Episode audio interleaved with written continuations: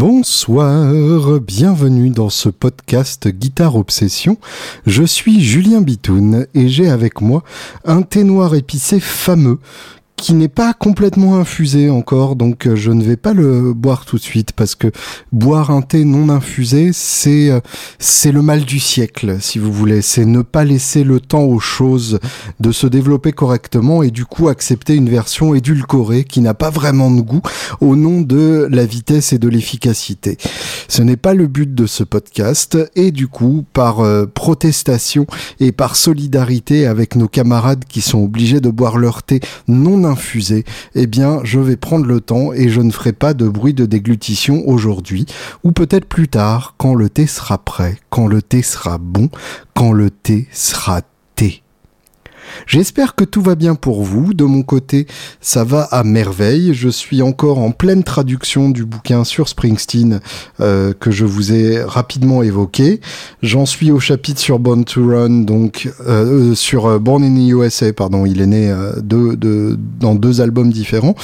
Et ça m'a donné envie de réécouter Nebraska, qui est un album absolument sublime, qui est une magnifique anomalie dans, la discographie de, Springsteen. Euh, anomalie euh, au point qu'il en a quand même fait trois comme ça sur euh, sur ses 18 albums. il a fait donc Nebraska en 82, ensuite The Ghost of Tom Joad. pour les plus rock d'entre vous, vous connaissez sûrement ce titre dans sa reprise par Rage Against the Machine, sachant que Tom Morello de Rage Against the Machine est un énorme fan de Springsteen et qu'ils ont commis un album ensemble, ou en tout cas que, que Morello a été le guitariste de, de Springsteen le temps d'un album et d'une tournée. Et puis finalement Devils and Dust, euh, qui est sorti plus récemment, c'est donc trois albums qui ont été enregistrés dans des conditions assez spartiates, euh, Springsteen tout seul avec sa guitare et son harmonica, euh, et où vraiment on a euh, un côté très déshabillé et très élémentaire, où on revient à la chanson, où il n'y a pas le côté euh, grandiloquent d'un Born to Run qui est, qui est, vraiment orchestré à la Phil Spector avec euh, plein d'instruments qui jouent plein de choses ou d'un Born in the USA où euh, le son de, synthé et le son de caisse claire sont tellement énormes qu'ils prennent toute la place dans le spectre. Là, on est dans quelque chose de très déshabillé où l'interprétation et le sens de la chanson est, beaucoup plus important que euh, ce qui se passe en termes de d'occupation sonore, je dirais. Euh, Nebraska tout particulièrement puisque cet album a une histoire un peu particulière, c'est-à-dire que euh, en 1982, donc euh, ou euh, en tout cas pendant l'enregistrement de cet album, c'est-à-dire un peu avant, euh, Springsteen donc avait enregistré coup sur coup deux albums, euh, Darkness on the Edge of Town et The River, pour lesquels il avait fait carrément deux albums et demi pour chaque album, c'est-à-dire qu'il restait en studio pendant très longtemps et il essayait toutes les chansons qu'il avait en magasin et vu la période extrêmement créative pour lui, c'était euh, beaucoup beaucoup de chansons qu'il avait en magasin, au point donc que The River est devenu un double album, mais que pour ce double album, il y a déjà un album quasi complet qui a été écarté, qui aurait dû euh, s'appeler The Ties That Bind et qui avait déjà été mixé euh, avant même que Springsteen décide de, le mettre de côté. Et d'ailleurs, il n'y a que peu de doublons entre les deux albums, donc c'est assez impressionnant. Et puis donc pour Darkness on the Edge of Town, c'est encore euh, un album et demi qui a été mis de côté, qui est sorti sous le nom de The Promise, euh, qui est sorti il y a quelques années, 4-5 ans je crois, euh, avec donc tous ces titres qui ont été écartés, qui pour beaucoup d'ailleurs sont euh, meilleurs que, que ce qui est arrivé sur euh, Darkness on the Edge of Town, mais qui étaient moins cohérents en termes de, de, concept. Et donc finalement, ce qui s'est passé, c'est que Springsteen a décidé cette fois-ci pour, pour son album suivant de ne pas tout enregistrer en studio avec le groupe et de d'abord euh, faire des démos euh, tranquilles chez lui, un peu plus avancées que ce qu'il faisait d'habitude, de manière à bien pouvoir choisir les chansons avant de tout enregistrer et de balancer la moitié. Donc, il a envoyé son Rodi, euh, son Guitar Tech, acheter un enregistreur de maison euh, qui commençait juste à se développer à cette époque-là, et donc il a ramené un TEAC qui était le premier enregistreur cassette multipiste de l'époque, donc un 4 pistes à cassette, l'équivalent d'un Fostex euh, que certains d'entre vous ont peut-être connu, ou l'équivalent d'une appli iPhone à l'heure actuelle. Et euh, Springsteen donc s'est enfermé euh, loin de tout euh, dans une cabine dans les bois, puisque à, l'époque il était un peu au, sommet de sa dépression et fasciné par un serial killer du, Nebraska.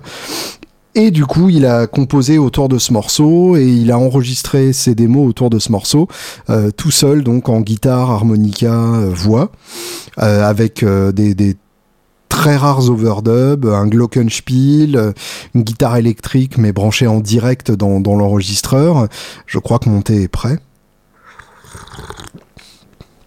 Et voilà, il est parfait. Il est parfait, vous voyez, ça paraissait pas long, et pourtant c'est ça qu'il fallait, c'est ça qui permettait à, ce thé noir de vraiment devenir noir, euh, d'exprimer euh, sa nature de thé noir et les goûts que ça sous-entend. Merci, thé noir, tu es bon.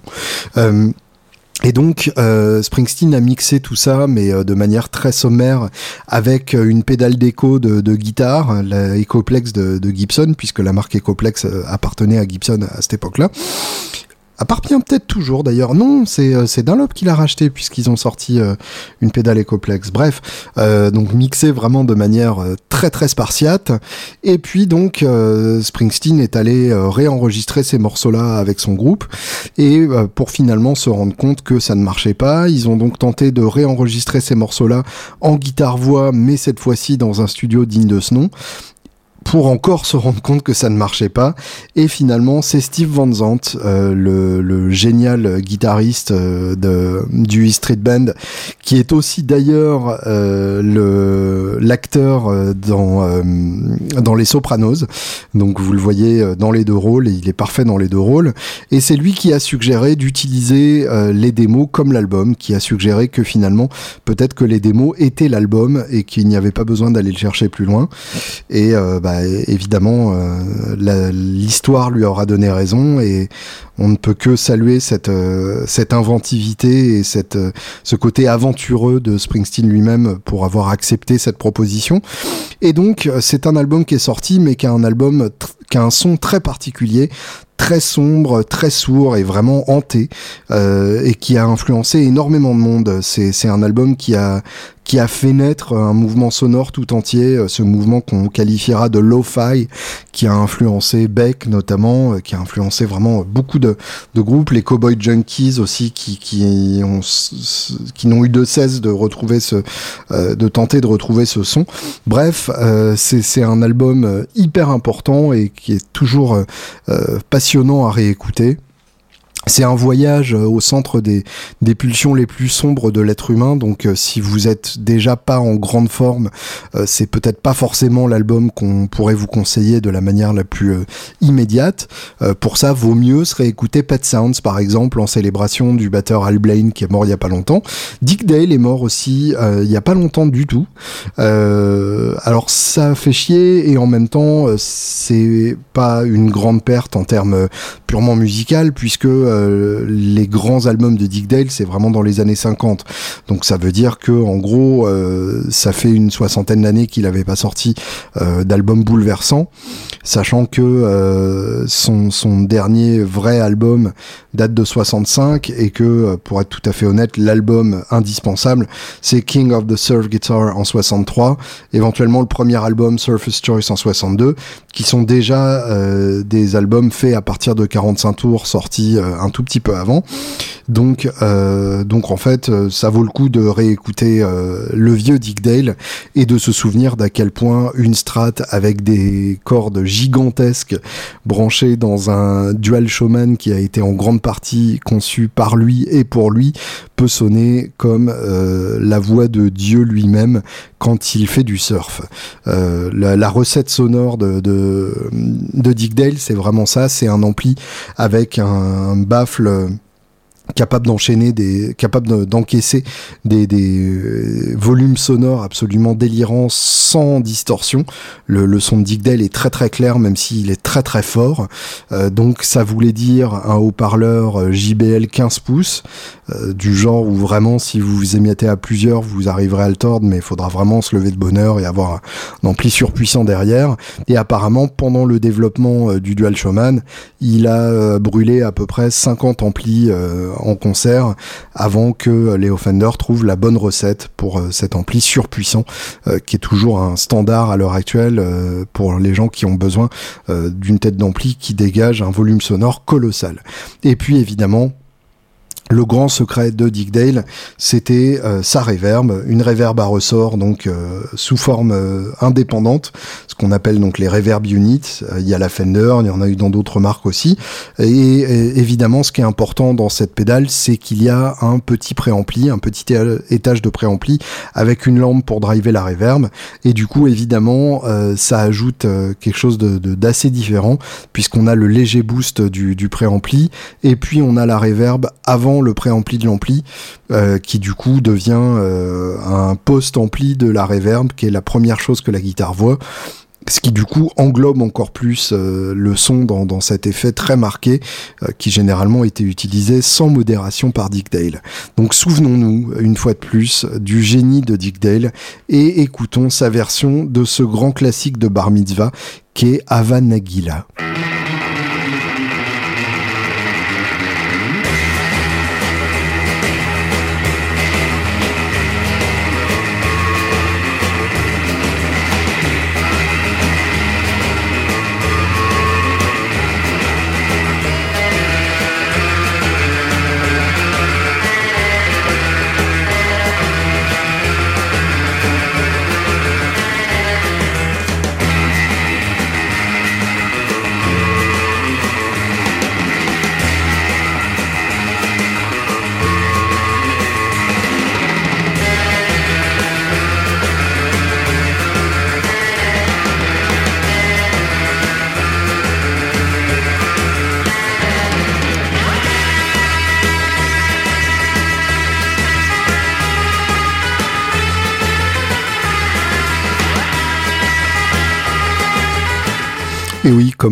le tremolo picking, c'est-à-dire cette technique qui consiste à gratter la corde à toute vitesse, euh, qui sera reprise ensuite par le black metal. Euh, ça deviendra vraiment un élément euh, définitionnel du black metal. Oui, ce n'est pas un mot, mais je viens de l'inventer, donc ça devient un mot. Euh, en tout cas, donc ça deviendra un élément essentiel du black metal.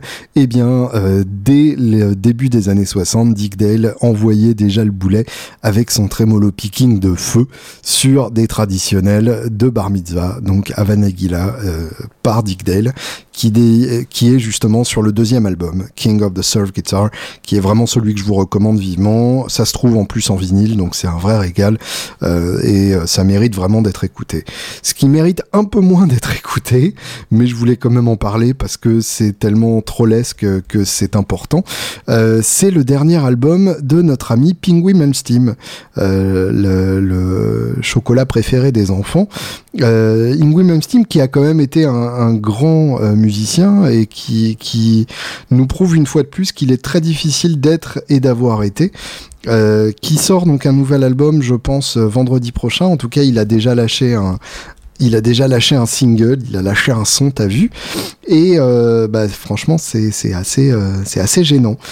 c'est en l'occurrence donc une reprise de, de While My Guitar Gently Whips, le, le, titre de, de, George Harrison qui apparaît sur le double blanc, qui est en soi euh, un titre absolument sublime, donc c'est déjà une montagne à reprendre.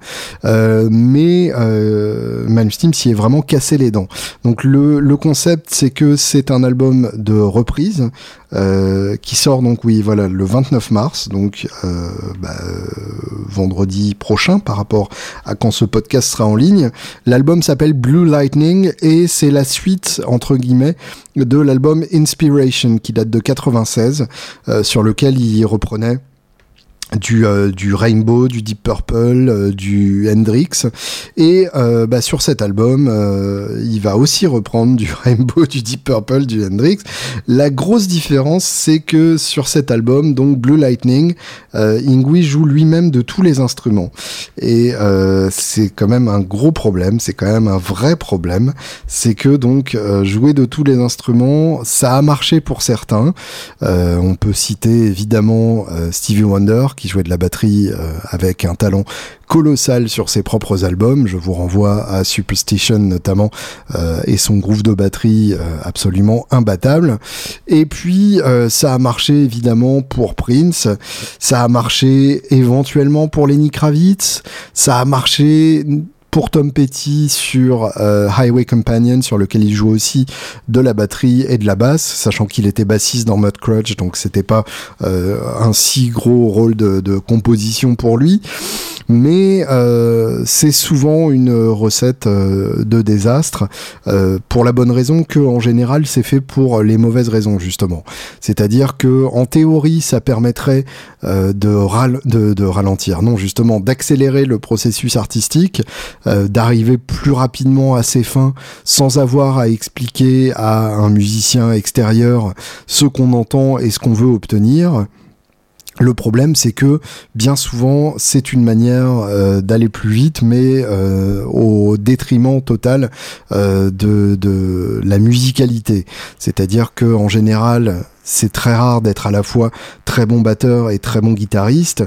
Et même si c'est le cas, ça prive de la possibilité d'enregistrer avec comment dire avec l'interaction d'une vraie euh, section rythmique. C'est-à-dire que quand on est guitariste, on aime être poussé par une section rythmique qui nous réponde et qui soit un peu inventive. Euh, évidemment, quand on procède en enregistrant tous les albums un par un, puisqu'on peut pas tous les faire à la fois si on est tout seul, eh bien, ça veut dire que on se prive de cette interaction entre les musiciens, qu'on est obligé d'enregistrer la batterie sur un clic et ensuite la basse par-dessus la batterie et ensuite la guitare par-dessus et ensuite le chant par-dessus tout ça, sachant qu'en plus Ingui euh, s'est inventé chanteur, mais alors c'est une catastrophe, c'est-à-dire qu'il a tous les tics euh, de mauvais goût des années 80, notamment une respiration dramatique euh, pour l'effet à la fin des phrases, limite While my guitar gently weeps. Voilà, et j'exagère à peine, hein, je vous encourage très peu vivement à, écouter ça sur Spotify. En tout cas, donc... Euh, ça permet d'avoir un, album parfaitement mort en termes d'interaction, euh, sachant que de toute façon, euh, Ingui n'a jamais vraiment encouragé ça de la part de ses musiciens et qu'il a toujours considéré ses musiciens comme un backing track euh, beaucoup trop cher, euh, mais que là, vraiment, on voit à quel point ça servait quand même à quelque chose d'avoir des, des, musiciens derrière, sachant qu'en plus, c'est vraiment euh, mixé avec les pieds, euh, la, la, batterie est complètement perdue derrière, il n'y a aucune puissance dans les fûts, dans, dans le, la grosse caisse et la caisse claire, euh, on n'entend que des cymbales qui viennent ponctuer euh, cette espèce de, de gloubi-boulga infâme devant. Évidemment, le son de gratte est dégueulasse, alors que Ingui a quand même eu des sons de gratte absolument sublimes au cours de son histoire. Euh, voilà, c'est vraiment, c'est aussi gênant que, que décevant. Et alors, je vous dis ça, alors que euh, à la base, euh, Ingui c'est c'est quelqu'un que, que j'apprécie énormément euh, dans, dans toute sa splendeur et la splendeur de son mauvais goût évidemment, euh, mais euh, mais un mauvais goût bien fait, mine de rien. C'est-à-dire que les, les, premiers albums de, de jusqu'à Seven Sign, Fire and Ice, c'est encore un bon album. ce sont des, des, albums où vraiment il y a un feu dans son jeu qui est euh, indéniable, où vraiment euh, personne ne joue comme ça, personne n'a des plans aussi inventifs et rapides et, brillants.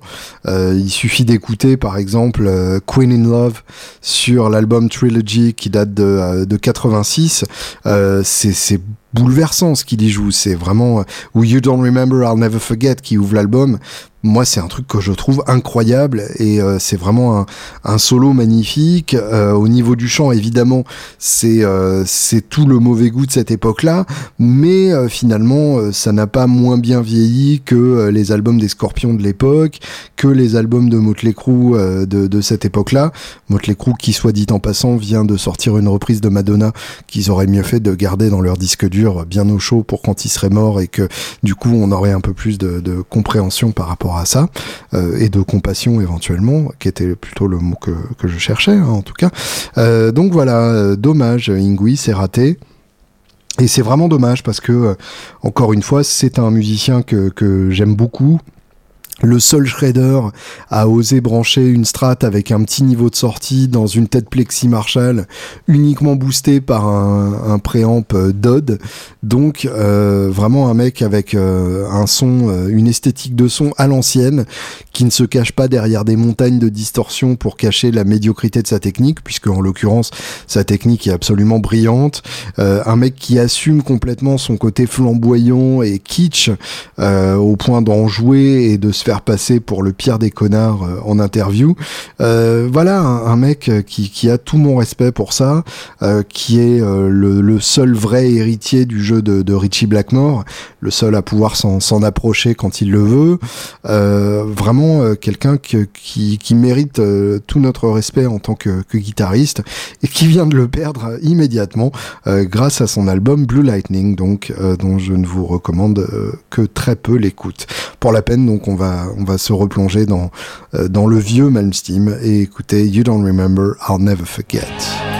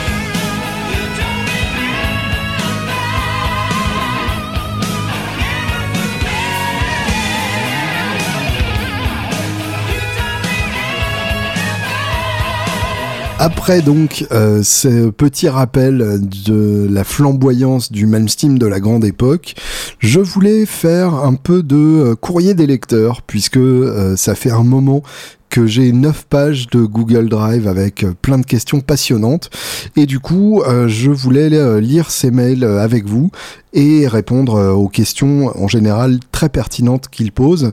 je n'ai pas pris le temps de le faire avant tout simplement parce que j'avais plein euh, de choses à vous raconter et puis parce que euh, bah, je, n'ai pas pris le temps, hein, tout simplement. Des fois, il n'y a pas d'autre raison euh, que le simple fait que c'est la raison.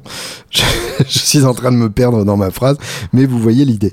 Alors déjà, ce sont des, des qui n'avaient pas de questions particulières, mais je tiens à remercier Mika qui m'écrit du Brésil et euh, qui, qui, écoute ce podcast euh, là-bas, donc euh, que je salue très chaleureusement, qui m'a beaucoup touché avec un très joli mail et qui en plus a un bon goût guitaristique absolument bouleversant puisqu'il a une Bartlett, qui est une marque peu connue mais qui est un luthier qui fait des bursts plus vrai que nature, mais avec une forme bien à lui qui est, très réussie et qui a une 52 conversion. Alors pour ceux qui ne connaissent pas, euh, le principe de la conversion, donc, c'est de faire une burst à partir d'une Les Paul qui n'en est pas.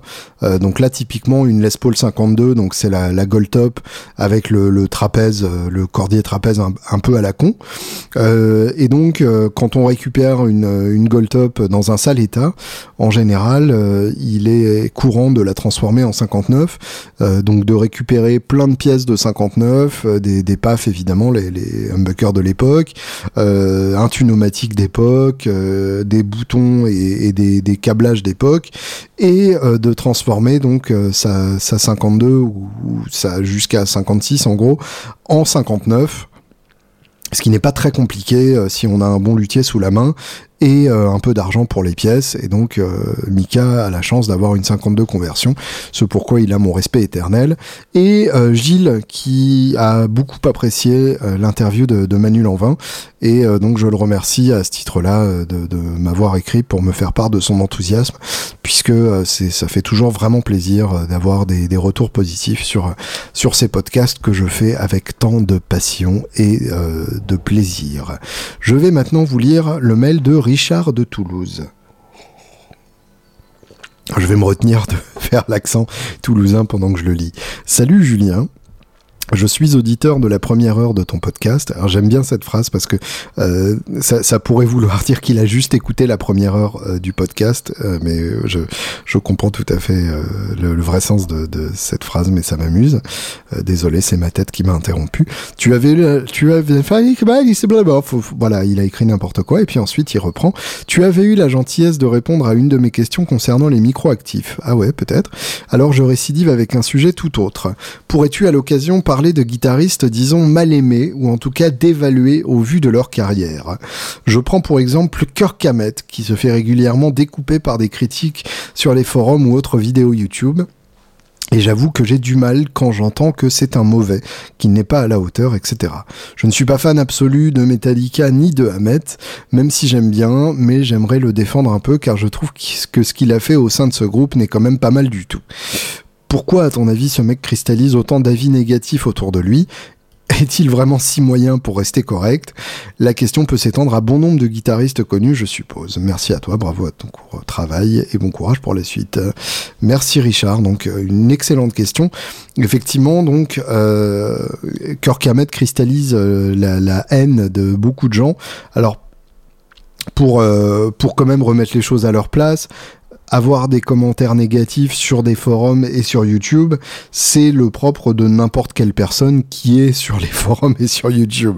C'est vraiment le, principe de, de, ces sales animaux euh, qu'on appelle les, trolls ou les haters euh, selon votre génération. Euh, J'ai moi-même euh, eu pas mal de, messages désobligeants euh, suite à certaines vidéos. Enfin, c'est quelque chose que même quelqu'un de, de, minuscule et d'insignifiant comme moi subit de temps en temps. Donc je vous laisse imaginer quelqu'un de gigantesque qui remplit les stades du monde entier comme Kirk Hammett, à quel point il doit se faire bananer à intervalles réguliers et à quel point il doit s'en foutre. Euh, c'est le, principe des commentaires, c'est que dès que vous commencez à les lire, ça vous pourrit durablement la tête, puisque évidemment, euh, quand on fait un métier où on s'expose comme ça au public, on a toujours une petite voix euh, qui vient avec le syndrome de l'imposteur et qui vous fait croire que ces gens-là ont raison, que de toute façon vous n'êtes qu'une merde et que ce que vous faites euh, n'apporte absolument rien d'intéressant ou de pertinent. Donc euh, la, la, meilleure solution, c'est de ne surtout pas les lire. En tout cas, par rapport à ça, euh, pourquoi Kirk Hammett plutôt qu'un autre? Euh, Déjà parce que Metallica, c'est-à-dire que c'est le groupe le plus énorme possible. Euh, aucun groupe n'est aussi colossal que, Metallica à l'heure actuelle. Aucun groupe n'a des fans aussi fidèles et hardcore que Metallica. Et donc, il y a un effet de nombre qui veut logiquement que euh, ce mec-là cristallise euh, pas mal de, détestation. Il y a aussi évidemment le fait que Kirk Hammett n'est pas le meilleur guitariste du monde, euh, dans un style où la performance guitaristique est particulièrement mise en avant. Donc pour dire les choses simplement, Kirk Hammett a eu une époque absolument brillante, à l'époque où il jouait avec, avec Exodus notamment, qui est son, son groupe d'origine, qui est aussi un groupe très important euh, de la Bay Area, de la Bay Area, donc euh, de, San Francisco, euh, comme Metallica. Euh, et donc il faut savoir que que Kirk Hammett avait déjà cette légitimité là de venir d'un autre groupe essentiel du, du metal de la première époque et que effectivement sur en gros les, les deux premiers albums de Metallica euh, Kill Em All et Ride the Lightning euh, il a un jeu absolument bouleversant euh, inventif rapide sans être euh, casse-couille et puis que finalement à partir de Master of Puppets et encore plus significativement à partir de Injustice for All, qui à mon avis est vraiment le moment où euh, James Hetfield prend le pouvoir de manière euh, complètement euh, non partagée.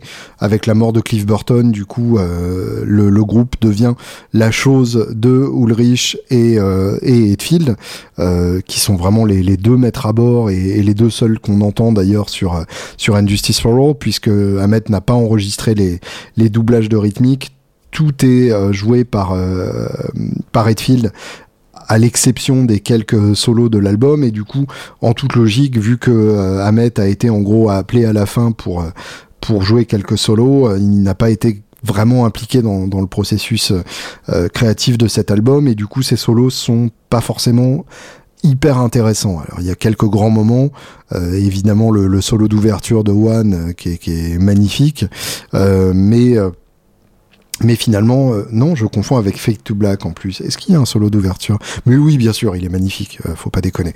Euh, en tout cas, voilà, et euh, il y a ce moment absolument fabuleux euh, dans le film euh, Un an et demi dans la vie de Metallica que je ne résiste pas à l'envie de, de, vous citer. vous avez Bob Rock, donc le, le producteur du Black Album, qui est avec, je ne sais plus si c'est Edfield ou Ulrich ou les deux, mais en tout cas qui, le, qui lui dit Ahmed va venir enregistrer son solo pour ce titre. tu vas voir s'il a pas bossé, il va dire que il a pas le son aujourd'hui. ça ne rate pas. Euh, la séquence suivante, on voit Ahmed se planter comme un notari bourré à la bière sur son solo et dire euh, ah ouais mais euh, le son est pas bon aujourd'hui.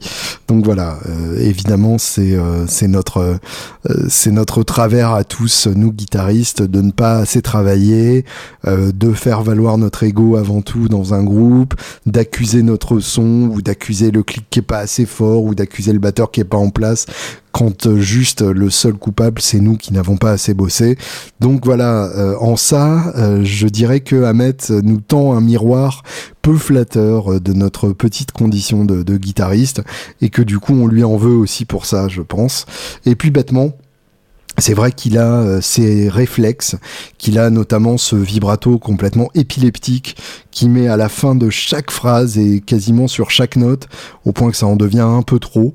Euh, mais euh, au-delà de ça, euh, je, pense tout simplement que c'est bêtement euh, la cible facile, puisque Metallica, tout le monde le sait, c'est Hetfield et c'est Ulrich, et du coup Ahmet est un peu la, cinquième roue du carrosse par rapport à tout ça, et euh, n'a pas forcément une place aussi importante que ces deux-là, n'a pas forcément autant de place dans le processus créatif, et c'est un peu l'élément qui a de la chance d'être là, entre grosses guillemets, même si personnellement je ne le pense pas.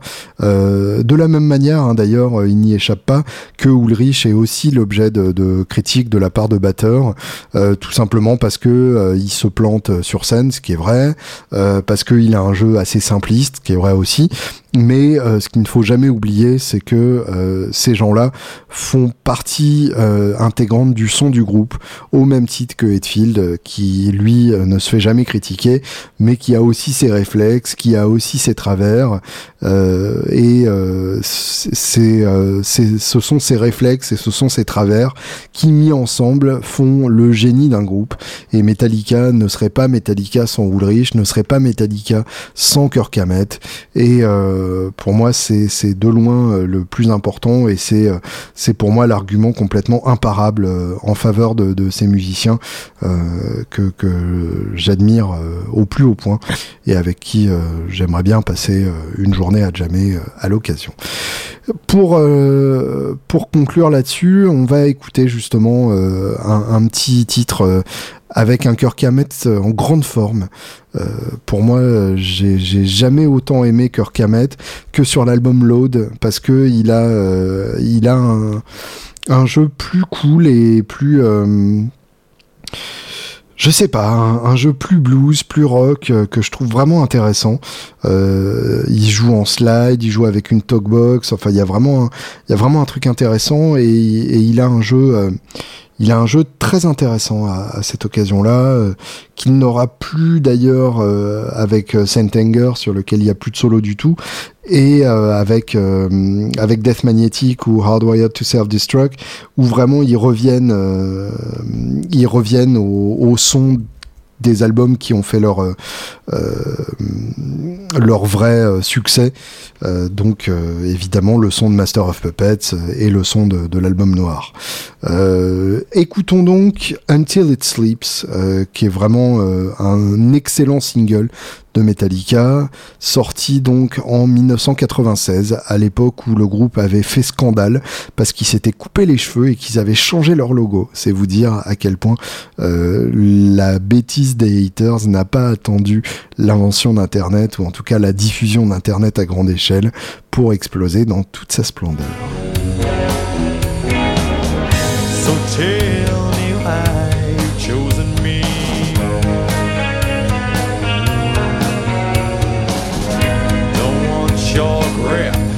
Want your greed.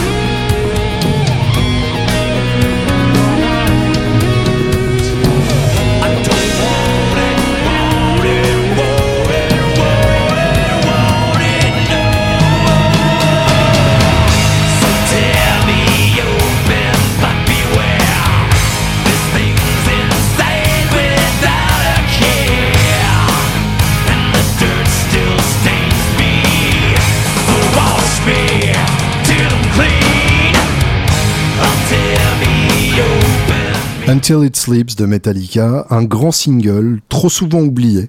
J'aimerais bien qu'ils le ressortent en live de temps en temps, ça me rendrait complètement ouf. Euh, ils ont gardé uniquement de, cette époque euh, le Fuel et Memory Remains, mais euh, je trouve que sur l'aude, il y a vraiment des, des putain de bons titres. Euh, And My Bitch, 2x4, c'est excellent. The House Jack Built, moi j'adore. King Nothing, c'est un, un riff incroyable. Enfin, il y a, vraiment beaucoup, beaucoup de très bons titres sur cet album et je vous recommande vivement de, le redécouvrir. Euh, il a été détesté à l'époque justement pour les raisons débiles dont je vous parlais, puis parce qu'il est arrivé dans un contexte euh, musical euh, dans lequel Metallica n'avait plus la même place. Donc, donc un album qui est arrivé au mauvais moment, mais qui aurait mérité beaucoup plus d'attention que ça. Un mail de Alexandre qui me dit Bonjour Julien, j'ai découvert ton podcast et ton travail il y a environ un an et demi par l'intermédiaire du guitariste lead de mon groupe qui connaît bien Gaël. Ça fait beaucoup d'intermédiaires, euh, mais j'embrasse donc tout le monde euh, que j'ai rencontré depuis, Gaël en l'occurrence, euh, que j'ai retrouvé avec grand plaisir dans, dans la soirée où j'ai traduit mon ami Paul Red Smith. Oui, parce que maintenant nous sommes nous sommes amis. c'était c'était très drôle. Vous pouvez retrouver ça en replay sur sur la page de Euh, Paul Red Smith m'a dit euh, n'hésite pas à, être vindicatif, on va, euh, on va faire semblant de se fighter, ça va être rigolo. Et bah, je l'ai vraiment, vraiment pris au pied de la lettre et il n'avait pas besoin de, m'encourager plus que ça. Et donc, donc voilà, c'était vraiment très très drôle et, je me suis, je me suis éclaté à faire ça avec lui. et je dois avouer qu'il a été, a été plutôt bon sport par rapport à ça. Je suis dans un cas particulier qui rend l'écoute de tes expériences de vie particulières. Je suis bassiste, ça, arrive à des gens très bien. Bon, ok, j'ai commencé avec la gratte, et gaucher, ça, ça arrive à des gens encore plus mieux. Et du coup, quand je l'entends dire par quand je t'entends dire par rapport à ta première gratte de luthier, ça m'a fait bizarre de ne pas l'essayer avant, ou quand j'entends Renaud Louis Marin dire je ne rentre pas dans un magasin de musique sans rien acheter, ça me fait très bizarre. Dans ma réalité de l'industrie musicale, je rentre dans un magasin pour les yeux. Quand je peux essayer une gratte, c'est un miracle. Oui, pardon, encore mon cerveau qui m'a interrompu. Je rentre dans un magasin pour les yeux, c'est-à-dire que dans ma réalité de l'industrie musicale, je rentre dans un opticien. Je rentre chez un opticien plutôt que dans un magasin de musique. Je ne sais pas pourquoi je me suis interrompu, ça ne valait pas la peine, mais euh, voilà, c'est compliqué, euh, mon cerveau. Donc, euh, donc voilà. Quand je peux essayer une gratte, c'est un miracle, et une basse, c'est un glitch dans la matrice. J'ai pu essayer ma première Les Paul standard pour mes 30 ans au Hellfest 2017 grâce au stand Woodbrass, et je n'ai toujours pas pu essayer de Strat Télé SG. Je sais que le magasin Le Gaucher euh, existe, mais étant à Lyon, je ne peux pas y aller souvent. Lors de mes deux passages à Paris, le magasin était malheureusement fermé. Du coup, j'ai joué sur une charvelle à l'envers, chez Metal Guitar, devant un Gaël en PLS sur le résultat. J'ai acheté ma première guitare, une Ibanez RG370 à l'aveugle, ma première basse, une JB Mex aussi, et j'ai maintenant une basse de luthier, seule alternative pour savoir ce que je veux. Ceci n'est pas une plainte, juste un constat sur l'industrie musicale actuellement, et heureusement que certaines marques réagissent un peu. J'aimerais avoir ta pensée là-dessus avec ton expérience. Cette réflexion appelle une question. J'aimerais aller au NAM, à la musique messe, à la Guitar Fest, mais y a-t-il une présence d'instruments gauchers sur ces salons? Euh, Et est-il possible de ramener son instrument pour tester du matériel, ampli, pédale? Merci pour ton podcast et tes insights sur la musique et l'industrie. Alexandre. Euh, euh, je dois avouer qu'effectivement, euh, c'est un sujet hyper euh, délicat et épineux, le sujet de la gaucherie, puisque effectivement, c'est vraiment une grande partie de, des, des, musiciens qui sont complètement exclus par rapport à ça. déjà, effectivement, il y a peu de marques qui se penchent vraiment sur le cas des gauchers. En général, c'est deux trois modèles euh, qui sont vraiment euh, euh, traduits par accident à l'envers et, tant pis pour les autres. Donc effectivement je dois avouer que, que apprendre à jouer en gaucher, c'est, c'est, c'est un choix qui est, qui est pas forcément facile à assumer. Je pense que si j'avais été gaucher, euh, j'aurais peut-être appris à jouer à l'envers, euh, comme l'ont fait Joe Perry par exemple. Et en même temps, euh, bah voilà, il y a, y a, des gauchers célèbres qui s'en sont quand même pas mal sortis. donc c'est, c'est compliqué et je dois avouer qu'effectivement, l'industrie de, de l'instrument n'a pas forcément de, euh, de, tendresse particulière à l'égard de, cette minorité. Euh, pour euh, pour essayer des guitares gauchers, je serais tenté de dire la, meilleure solution, c'est effectivement de chercher un magasin spécialisé. Donc il y a le gaucher à Pigalle, et puis il y a Southpaw qui est dans je ne sais plus quelle quelle ville des États-Unis. Je vais chercher ça en direct, mais qui en tout cas est vraiment voilà. Left-handed Guitars, Southpaw Guitars, euh, qui se trouve donc, où es-tu Southpaw Guitars? Euh, qui est à Houston, Texas. Voilà. Et là, pour le coup, c'est un magasin euh, colossal euh, dans lequel il y a plus de 900 guitares et basses en stock euh, à n'importe quel moment. Donc euh, là, pour le coup, je pense que je serai gaucher. En gros, j'économiserai pour un voyage à, Houston et j'irai passer deux jours chez, chez Southpaw pour, pour vraiment essayer tous les types de grattes que, que j'ai jamais eu l'occasion d'essayer pour ma culture. et éventuellement pour en acheter une, j'irai avec un petit budget prévu à cet effet parce que euh, c'est vraiment un, un, magasin qui a la gentillesse de jouer le jeu, où il commande euh, des, custom shops euh, en gaucher, etc. Euh, D'ailleurs, soit dit en passant, quand, j'étais chez, chez Woodbrass Deluxe, je faisais en sorte d'avoir systématiquement euh, deux ou trois guitares gauchers très haut de gamme, minimum une Les Paul et une Strat, ou une Les Paul et une télé, et ce sont des guitares qui se vendaient, hein, contrairement à ce qu'on pourrait penser. Je, je, me faisais systématiquement tirer l'oreille parce que ça fait beaucoup de, de valeur de stock pour un public qui n'est pas si énorme potentiellement, mais justement c'est un public qui est tellement négligé que dès qu'on fait un peu attention à lui, en général le, résultat ne se fait pas attendre. C'est des guitares qui restaient très rarement longtemps en stock. Euh, je me souviens notamment d'une euh, d'une Strat euh, Sonic Blue 63 gaucher est parti chez Calogero. C'est vous dire donc si même lui, en, tout musicien riche qu'il est, a, a, ce réflexe de sauter sur une guitare gaucher dès qu'il en voit une parce qu'il n'a pas si souvent l'occasion que ça. Donc effectivement, euh, c'est très compliqué. Alors par rapport à, à tes questions euh, plus précises, le NAM, c'est même pas en rêve. On n'essaye pas de matos en NAM puisqu'il y a un tel bordel ambiant que de toute façon ça ne servira à rien. Euh, et puis de toute façon, euh, c'est représentatif du, du, de le, de, du business de la musique en ça qu'il y a très peu d'instruments gauchers présentés au NAM. Donc encore une fois, vaut mieux aller à Houston que, que à Los Angeles. Le musique messeux, aucun intérêt. Le, le est vraiment euh, euh comme le NAM, c'est-à-dire qu'on n'y essaye pas tellement d'instruments euh, à, cause du bordel ambiant, mais en plus, contrairement au NAM, il y a très peu de marques qui font le déplacement aux musiques messeux, et c'est un salon assez morne les dernières fois que j'y suis allé. La Guitar Fest, alors c'est très gentil de, citer ma Guitar Fest, mais la Guitar Fest c'est un festival de musique où ça joue, c'est un concert, donc il n'est pas vraiment question d'utiliser, euh, d'essayer du matos sur place. Euh, même si pour l'année prochaine, je vais essayer de... voilà, j'ai avalé euh, rien de travers. même si pour l'année prochaine, je vais essayer d'organiser un mini salon en parallèle pour justement permettre d'essayer quelques instruments. je dirais que si tu veux essayer des, amplis, des pédales en ramenant ton matos, euh, la meilleure solution reste à mon avis de guetter euh, les, soirées matos organisées par, euh, Pierre Journel de la chaîne Guitare, qui réunit régulièrement des, artisans qui sont partenaires de, la chaîne Guitare, comme Kelt, comme Anna Sounds, comme tous ces gens hautement recommandables, en général avec des, des marques de, de guitare de luthier donc euh, des petites productions euh, artisanales, donc des gens qui ont rarement des guitares gauchers en stock, mais euh, effectivement tu peux venir avec avec ta guitare et essayer un Kelt, essayer des pédales Anna Sounds, donc ça peut être ça peut être une bonne solution aussi. et puis bêtement contacter les, artisans qui vivent pas loin de, de chez toi. tu m'as dit non, tu ne m'as pas dit où tu habitais, si à côté de Lyon, à Lyon pardon. Donc à côté de Lyon, euh, doit y avoir pas mal de gens qui, fabriquent du matos. Euh, et, en tout cas, ça vaut le coup de, les contacter euh, pour, pour essayer directement chez eux, puisqu'on a vraiment la chance d'avoir pas mal d'artisans de, talent en France.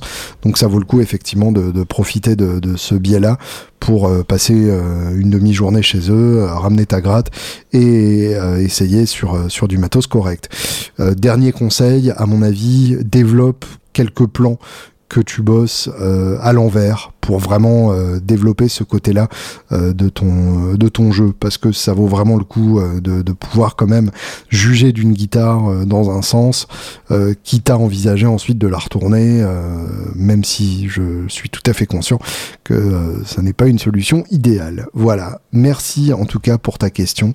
Et bah voilà on va écouter un peu de, de gaucher pour ponctuer tout ça.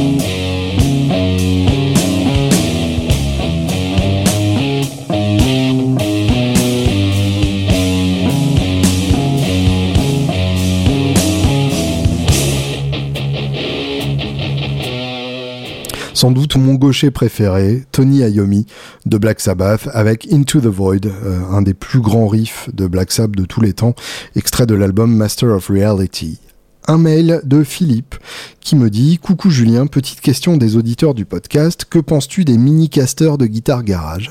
Ce n'est pas une page pub, mais une vraie question. C'est tout. À bientôt au prochain concert de Jack White.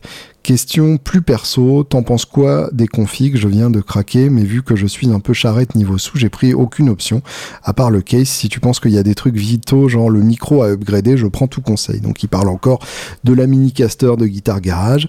Alors pour ceux qui n'ont pas suivi, donc Guitar Garage, c'est un magasin à Pigalle euh, qui a une réputation un peu euh, sulfureuse, on va dire, puisque euh, selon la personne sur qui on tombe, le réglage est plus ou moins bien fait et euh, ils ont viré euh, Julien qui faisait des, réglages magnifiques. Après, c'est de la politique interne, donc évidemment, ça ne, nous regarde pas. Euh, toujours est-il que j'ai eu des, des, retours assez variés sur la qualité du boulot de, de Guitar Garage. c'est donc le magasin de, réglage à Pigalle. C'est un magasin aussi qui a la grande intelligence de faire venir des, des pièces qui n'étaient pas importés avant. Je pense en particulier au Chevalet et au Vibrato Mastery, qui sont vraiment la référence pour faire fonctionner une Jaguar ou une Jazzmaster euh, comme euh, une guitare où le vibrato est utilisable pour autre chose qu'un euh, effet surf par morceau et puis donc qui fabriquent des, des guitares. Euh, alors ils font des, des, customisations de guitares existantes avec des refinishes euh, qui sont en général assez classes. Et, euh, et, ils font donc des guitares de toutes pièces, dont des mini casters. Donc ce sont des, des télécasters à l'échelle. Alors Fender avait déjà fait ça dans, dans les années 80. Euh, J'avais notamment eu la, la, chance de côtoyer une mini Paisley japonaise des, des années 80 que j'avais trouvé excellente. C'était pas Paisley d'ailleurs, c'était Blue Flower carrément. Donc euh, vraiment euh, une guitare euh, bien délirante. Et, euh, et donc euh, sur ce même modèle, c'est-à-dire une, une télécaster à l'échelle, euh, avec un tout petit diapason évidemment, Guitar Garage donc a conçu la mini caster. je peux en parler d'autant plus en connaissance de cause que j'en ai eu une. c'était en l'occurrence une mini Esquire évidemment. J'ai craqué parce que c'était la version mini de mon Esquire Custom Shop 59, donc la même, noire, plaque blanche, touche, touche érable, un seul micro, et puis que j'avais en plus à l'époque une basse, euh, une Telecaster Bass Squire, elle aussi assortie, donc ça faisait vraiment la famille avec les trois tailles. Et euh, rien que pour ça, ça m'éclatait vraiment de la voir. Il se trouve qu'en plus, ce sont des grades qui sonnent vraiment très bien. Euh, celle que j'ai eue vraiment avait un son hyper intéressant. un tout petit diapason comme ça, niveau tenue d'accord, c'est pas forcément toujours idéal. Donc faut pas hésiter à surcompenser en mettant un, un gros tirant de corde, même si évidemment ça rend les bennes un peu moins faciles, mais euh, c'est l'idéal pour garder euh, une, tenue d'accord optimale. Euh, en termes de, son et de résonance, vraiment j'ai beaucoup aimé. En termes de confort de jeu, les profils de manche sont, très chouettes. Et puis bah, sur celle que j'avais, c'était un micro type broadcaster signé Epcat et euh, je dois avouer que vraiment ça m'avait bien bien bien bien scotché. Euh, je ne sais pas si c'est ce qui équipe toutes les grattes mais en tout cas si tu as le choix euh, je te conseille vivement ce, ce micro signé Epcat qui est qui est excellent. Vraiment, euh, euh, je, ne, je, ne, je n'exagère pas. Voilà, c'est ça le mot que je cherchais en vain. Je n'exagère pas puisque, pour tout vous dire et de la manière la plus honnête possible, à l'époque, euh, j'aimais tellement ce micro, puisque entre temps, évidemment, la, la guitare est allée couiner chez quelqu'un d'autre, comme la plupart de mes guitares. J'aimais tellement ce micro que je voulais le mettre sur mon Esquire. Et Gaël, qui s'était occupé de l'opération, m'avait dit que c'était pas le même format et que du coup c'était une greffe qui n'allait pas prendre. Donc euh, j'ai renoncé, mais euh, dans ma tête je n'ai pas complètement renoncé au point que je viens de passer commande auprès de, Stéphane de Epcat d'un micro type Nocaster justement pour mettre sur mon Esquire. Donc c'est vous dire à quel point le son de ce micro et de cette guitare avec elle m'a durablement bouleversé. Donc euh, vous pouvez y aller, c'est du tout bon. faut avoir l'utilité évidemment d'une mini guitare de voyage au au-delà du délire de l'avoir dans la collection et que ça fait beau dans le salon. Euh, mais euh, voilà, si vous cherchez une, une gratte de voyage pas trop chère, qui sonne et qui est en plus esthétiquement réussie, ça vaut vraiment le coup. C'est tout pour cette semaine. Je vous remercie d'avoir écouté ce podcast. Je vous souhaite une excellente semaine et je vous quitte donc sur un extrait de l'album dont je parlais en ouverture de ce podcast, dans une espèce de structure comme ça, euh, en miroir. Atlantic City, le deuxième titre de Nebraska de Bruce Springsteen. Bonne semaine.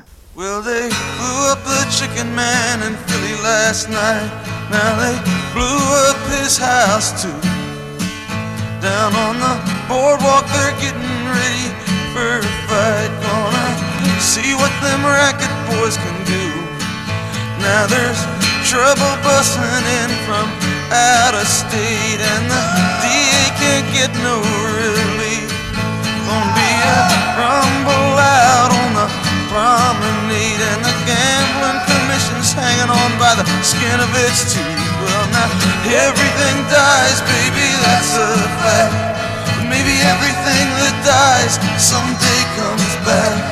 Put your makeup on, fix your hair pretty, and meet me tonight in Atlantic City.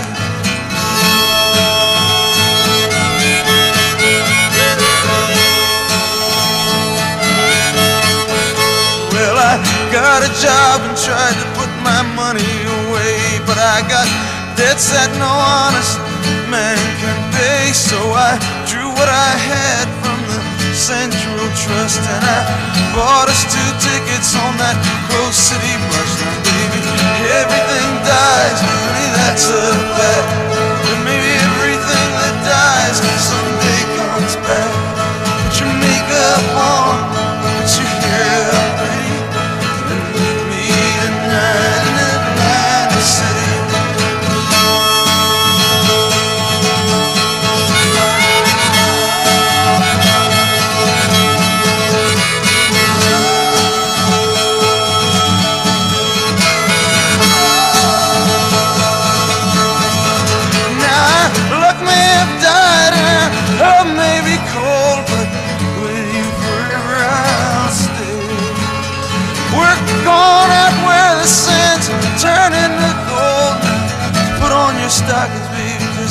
Night's getting cold. And maybe everything dies, baby, that's a fact. But maybe everything that dies someday comes back.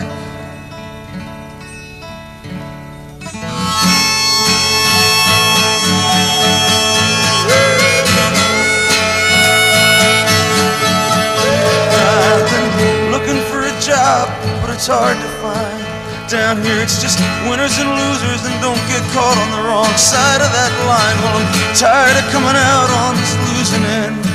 So, honey, last night I met this guy, and I'm gonna do a little favor for him. Well, I guess everything dies, maybe that's a fact. Maybe everything that dies someday.